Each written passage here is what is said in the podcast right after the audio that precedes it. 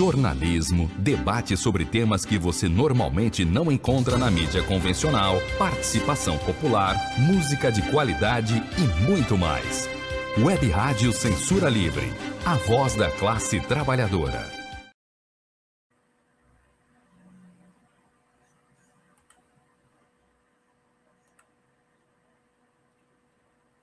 Olá, eu sou Antônio Figueiredo e esta é a Web Rádio Censura Livre, comigo a Daniele Gornia, do movimento Mulheres e Luta, que produz e apresenta aqui na Web Rádio Censura, Censura Livre, toda sexta-feira, a partir das 10h15, um pouquinho mais, né? o Análise Livre. Antes de dar as boas-vindas aqui a Daniele, é, nesta edição o tema Eduardo Paes fecha turmas nas creches do município do Rio de Janeiro. A Daniele Bornia também vai falar sobre a cassação do mandato do vereador Gabriel Monteiro. Você pode deixar um comentário ou uma pergunta na transmissão no Facebook ou no YouTube. Também estamos ao vivo no Twitter. WhatsApp 21 é o código de área 965538908. 965538908. Dani, seja bem-vinda. Bom dia, Antônio. Bom dia aos ouvintes dia. internautas da Web Rádio Censura Livre. Bom, o tema dessa semana né, é o tema principal, na verdade, é sobre o fechamento das turmas de educação infantil do município do Rio, que é a maior rede é, de educação da América Latina e que o prefeito Eduardo Paes tem promovido um fechamento de turmas.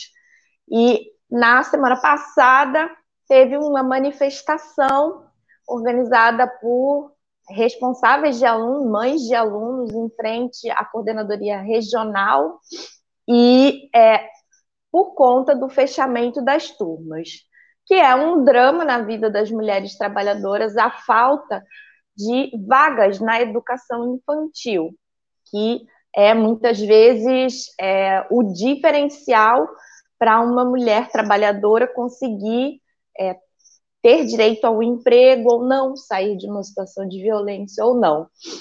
E é, esse processo de fechamento de turmas que o prefeito Eduardo Paes tem promovido não é isolado apenas à educação infantil, não se restringe apenas à educação infantil.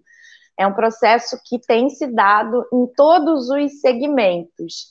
É, a prefeitura não divulga essas informações, é, mas na educação infantil há um retrocesso de, é, de fechamento de turmas na rede pública e transferência desses alunos para as creches conveniadas, que são parcerias público-privadas, né, transferindo recursos públicos para a iniciativa privada, mas não se restringe apenas à educação infantil. É um processo que acontece, como já disse, em todos os segmentos. E, de acordo com o levantamento feito pelo Sindicato Estadual dos Profissionais de Educação, o CEP-RJ, é, são é, cerca de é, sete turmas na sétima coordenadoria, na terceira coordenadoria regional, é, mais é, sete turmas na quarta coordenadoria regional, 17, é, sete, mais sete turmas na quinta coordenadoria regional, além de é, turmas e escolas, né, escolas com fechamento de turmas é, na sexta CRE, na sétima, oitava, nona e décima. Pelo menos esse é o levantamento parcial feito pela, pelo CEP-RJ. Mas esses números provavelmente são maiores, porque é um levantamento que é feito a partir das denúncias realizadas pelos profissionais de educação ou pelos responsáveis dos alunos. E aí, é, a, a, o fechamento das turmas né, em todos os segmentos, promovido pelo Eduardo Paes, é parte da política de privatização da educação pública, né, que, como eu já falei, no caso da educação infantil, a transferência desses alunos para as creches conveniadas, que são a parceria público-privada. É, mas também é, é, não é a única política é, neoliberal de desmonte da educação pública que é implementada pelo governo do Eduardo Paes, né? A rede municipal é a, o balão de ensaio da, na implementação das políticas neoliberais, com ataques à eleição para direção, por exemplo, né?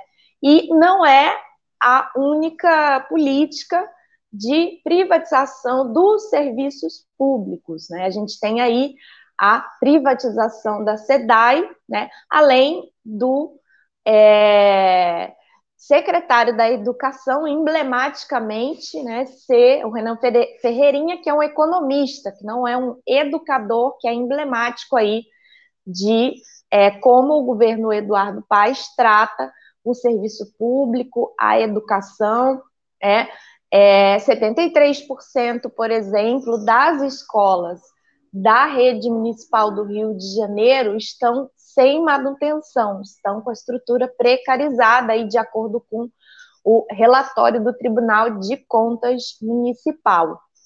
E é fundamental é, a luta e organização da classe trabalhadora, como tem feito é, não, as mães dos alunos da educação infantil brigando pelo direito à vaga do seu filho, direito à educação de seus filhos, e também os trabalhadores da educação que é, têm paralisação marcada, manifestação marcada para agora é, em setembro.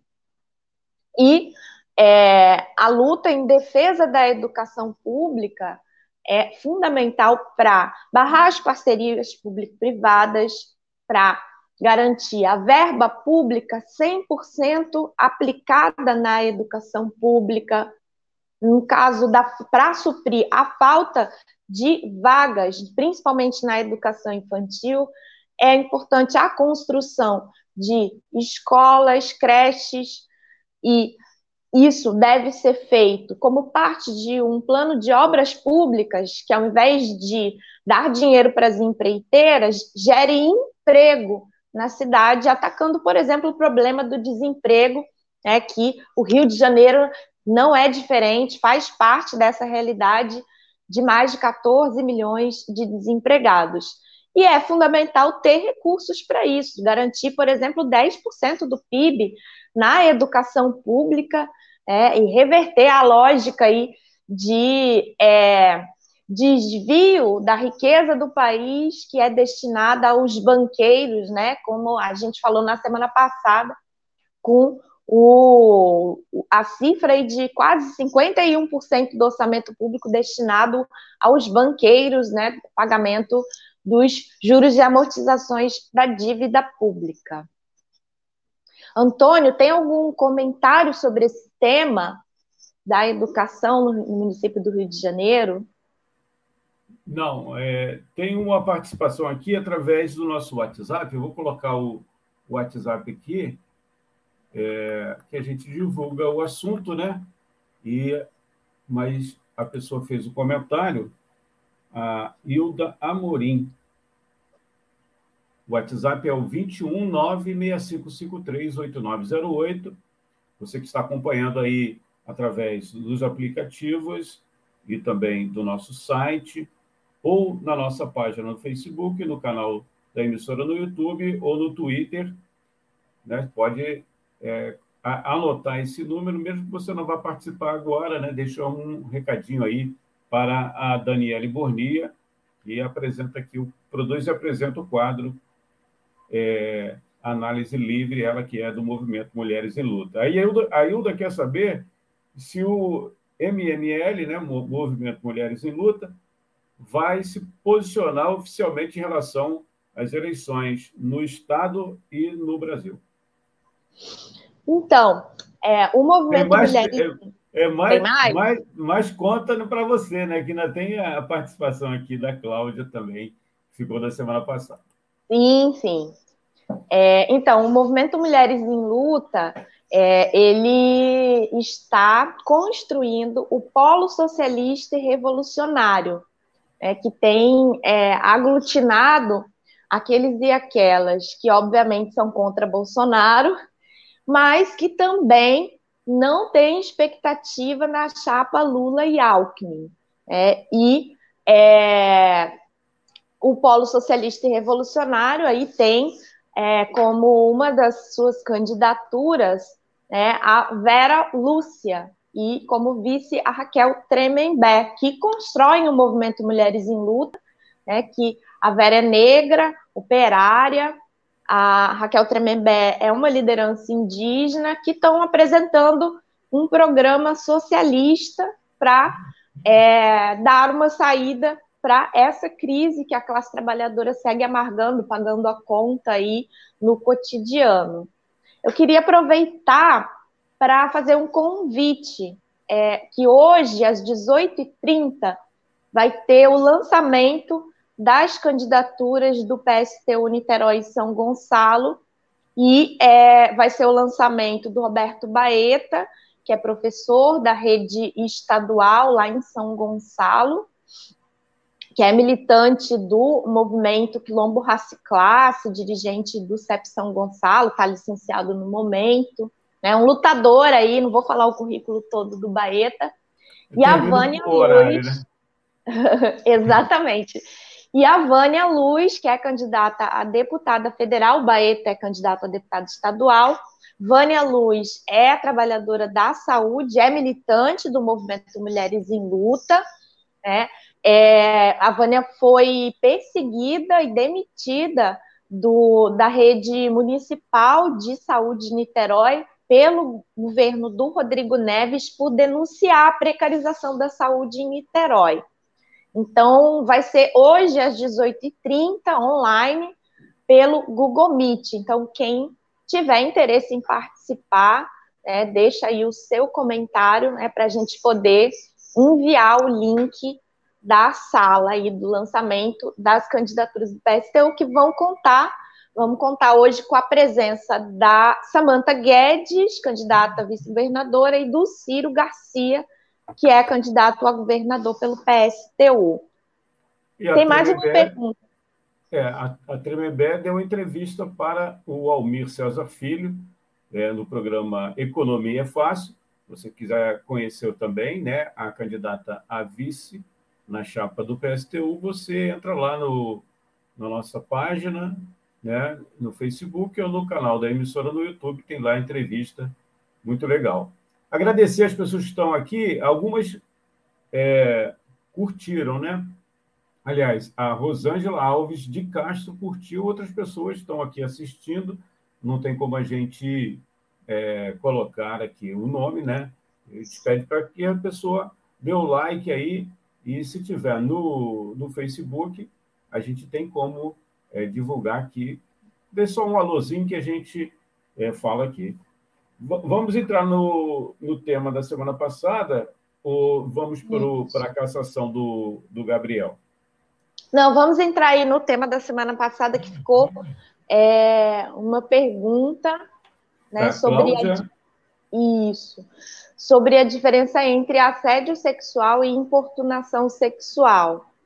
É, o, o assédio sexual, né, ele é cometido por uma pessoa que se prevalece da sua posição de poder, por exemplo, um chefe, é, que, é, que é uma conduta né, é, de sexual, uma interação sexual é, sem consentimento. A importunação sexual, ela também se trata de uma conduta né, é, sem o consentimento, mas pode ser é, ter alguma palavra, né, é, bulinar, né, é, e sem o consentimento da mulher, né? Então a diferença aí é, entre a importunação sexual E o assédio sexual é que no assédio sexual, quem tem esse tipo de prática, né, de comete esse tipo de violência, está numa posição de poder e se prevalece disso. Mas temos que seguir lutando para que tenha investimento no combate à violência, para que tanto a importunação sexual quanto o assédio sexual sejam varridos da classe trabalhadora da nossa sociedade. É, se você quiser outras informações, é só entrar lá na página do Movimento Mulheres em Luta, né, no Facebook, né? Mulheres em Luta é, RJ. Isso, Mulheres em Luta, RJ, e tem no Instagram também, que é o, é o MML, MML do RJ. Legal. Ontem a Daniele e a Samantha Guedes, que é vice na chapa do PSTU aqui, a, vice, a governadora, a, o, titular é o, o Ciro Garcia, professor universitário, a Samanta é professora, estiveram lá junto com o Almir César Filho no plenário, né? O Almir estava do lado de fora, a Samanta e a Daniela estiveram no plenário da Câmara de Vereadores do Rio durante a sessão que culminou com a cassação do mandato do vereador Gabriel Monteiro. Esse é o assunto, Dani. Exatamente. Hoje, no dia de ontem, tiveram é, manifestações tanto do lado de fora quanto do lado de dentro. É, Samanta e eu, como Antônio disse, acompanhamos a sessão que teve aí, né, é, foi acompanhada por tanto é, um clima de torcida organizada pela parte dos apoiadores de Gabriel Monteiro. E o Gabriel Monteiro foi acusado é, de é, é acusado né, de pedofilia, né, estupro de vulnerável, e aí teve uma comissão de ética da Câmara dos Vereadores, que é, teve a sua deliberação na sessão plenária de ontem, que foi resultou na, na cassação do mandato dele. E aí, analisando esse fato, a, o crime, né, que é crime, foi isso, é um estupro, né, é, cometido pelo Gabriel Monteiro, é, ele se prevalece, né, é, da certeza da impunidade que existe no Brasil hoje por conta da falta de é, combate à violência contra a mulher, a falta de investimento, foi que foi o tema da semana passada é, que o governo Bolsonaro cortou aí, é, chegou ao ápice, né, de cortar totalmente as verbas para o combate à, violência, dando continuidade a um corte sistemático nessas verbas desde os governos do PT, desde o ano de 2007. É, e é, evidencia aí, né, é, essa forma como né, esse descaso no combate à violência às mulheres, que é, é a característica dessa sociedade capitalista, né, evidencia como que o capitalismo é não só convive com o machismo, mas também se aproveita né, a classe burguesa, né, que é a classe dirigente da sociedade capitalista, se aproveita do machismo para dividir a classe trabalhadora, para aprofundar a exploração sobre o conjunto da classe trabalhadora. É, e Gabriel, esse caso emblemático aí do Gabriel Monteiro expressa isso. Essa é conivência e apropriação, aproveitamento do machismo. E outro elemento aí, né, da certeza da impunidade dele que ele tinha, é, e que muitos agressores é, têm, né? Ele não foi o primeiro, é a, o privilégio de ser um parlamentar, que é, ele se achou intocável por ser um vereador. E é, essa sensação, né, esse sentimento de ser intocável, ele vem de muitos privilégios que os vereadores têm. Né? É, os parlamentares, os políticos têm. A gente tem aí o Bolsonaro, né, esbravejando aí, rosnando, é, que vai fazendo a, ameaça, supostas ameaças golpistas, que na verdade ele está com medo de perder a imunidade aí é, que, que tem por conta do seu cargo de presidente. Né? É, e além da imunidade, desse tipo de privilégio, a gente tem o salário, que é muito mais alto do que o conjunto da classe trabalhadora. Um político não deveria ganhar mais do que um, uma professora ou um, um operário.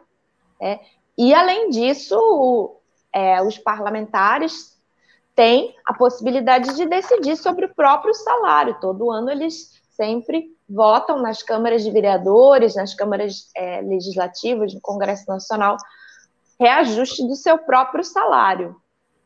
Então, é, tem que ter a, limita a limitação aí dos salários, né, sendo o mesmo que um, uma professora ou um operário. E, além disso, a limitação dos mandatos, porque é, a cassação do Gabriel Monteiro foi é, fruto de uma grande mobilização, é, principalmente do movimento de mulheres, e é, os mandatos de todos os políticos deveriam ser revogáveis a qualquer momento é, que é, os trabalhadores julgassem que ele não está cumprindo o seu papel, é, como muitos aí fazem totalmente, atuam totalmente de forma oposta ao que se comprometeram, ao que prometeram durante as eleições. Então, a, a revogação, né, o término dos mandatos a qualquer momento.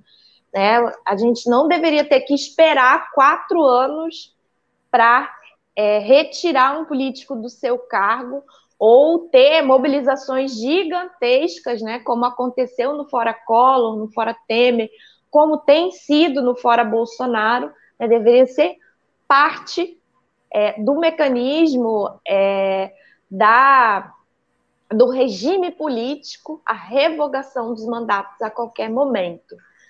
E é, isso eu estou falando de mudanças é, paliativas, né, emergenciais aí, é, porque o central, a diferença central que a gente tem hoje dessa falsa democracia que a gente vive hoje, que na prática é uma, uma ditadura do capital, é, é, que hoje nós elegemos, né, as eleições em tese são para que os trabalhadores elejam representantes para tomar decisões em nome da classe trabalhadora, em nome do conjunto da sociedade. E o que a gente vê aqui é a atuação dos parlamentares, né, dos é, é, que estão nos cargos majoritários, é para é, é beneficiar a classe burguesa. Então, que, que seria uma medida para solucionar é, este problema seria os trabalhadores diretamente tomarem as decisões e definirem as regras da sociedade organizados em conselhos populares como a gente se organiza para tocar as lutas né, é, é, e definir os rumos das nossas lutas, se organizar em assembleias, conselhos populares, para tomar as decisões aí sobre como é que deve funcionar a sociedade, para onde que deve ser destinado o orçamento, a riqueza, que são os, nós próprios trabalhadores que produzimos. Né? Então, é, esse, esses privilégios, né, essa forma de organização política, das, da organização das regras do poder que a gente tem hoje também não serve à classe trabalhadora e é, produz aí né, é, criminosos como o Gabriel Monteiro, com toda essa certeza da impunidade que, graças à luta da classe trabalhadora pressionando é, a Câmara dos Vereadores do Rio teve a sua cassação, agora segue a luta para que é, ele, que é candidato a deputado federal, né, não tem aí o direito de concorrer e vá para a cadeia, porque lugar de estuprador é na cadeia. Legal, Dani. O resultado foram 48 pela cassação e dois contra. É, só reforçando aí, logo mais às 19h30, né, através é, da plataforma Google Meet, não é isso? O lançamento aí das candidaturas é, do PSTU aqui da região, a Câmara Federal e a Alerj. Repita para a gente aí os candidatos. Então, para deputado, deputada federal é a Vânia Luiz, trabalhadora da saúde. E para deputado estadual é professor Roberto Baeta. Só é, solicitar o, a chavezinha para entrar, né? Perdão. Aí você pode participar do lançamento que é através dessa plataforma aí. Dani, é, quem quiser mandar sugestões, pode postar lá na página, não é isso? Pode entrar em contato através das redes da Web Rádio Censura Livre ou do movimento Mulheres em Luta. Mulheres em Luta do Rio de Janeiro. Para você que pegou o finalzinho aí, estou vendo que tá entrando algumas, estão entrando algumas pessoas, você pode ter acesso a essa gravação na nossa página no Facebook, no canal é, da emissora no YouTube e também em formato podcast no aí é só você entrar nos, nos agregadores aí, maiores agregadores de, de tocador de podcast, você escreve lá, Web Rádio Censura Livre, tem essa edição de hoje e a edição de reestreia na semana passada. Olha, ainda tem, teve tempo aqui, ó de uma participação aos 44. Mandando um abraço aqui, o Nelson, que é lá da região dos lagos aí. É, tá mandando um abraço aqui. Obrigado, Nelson. Ah, abração, Nelson. Sempre participando e ele também é um colaborador da Web Rádio Censura Livre. Dani, muito obrigado. Um excelente final de semana. Obrigada, Antônio. Obrigada aí aos ouvintes internautas da Web Rádio Censura Livre. Um abraço, um excelente final de semana. A gente volta na semana que vem. Muito obrigado pela sua audiência. Um abraço.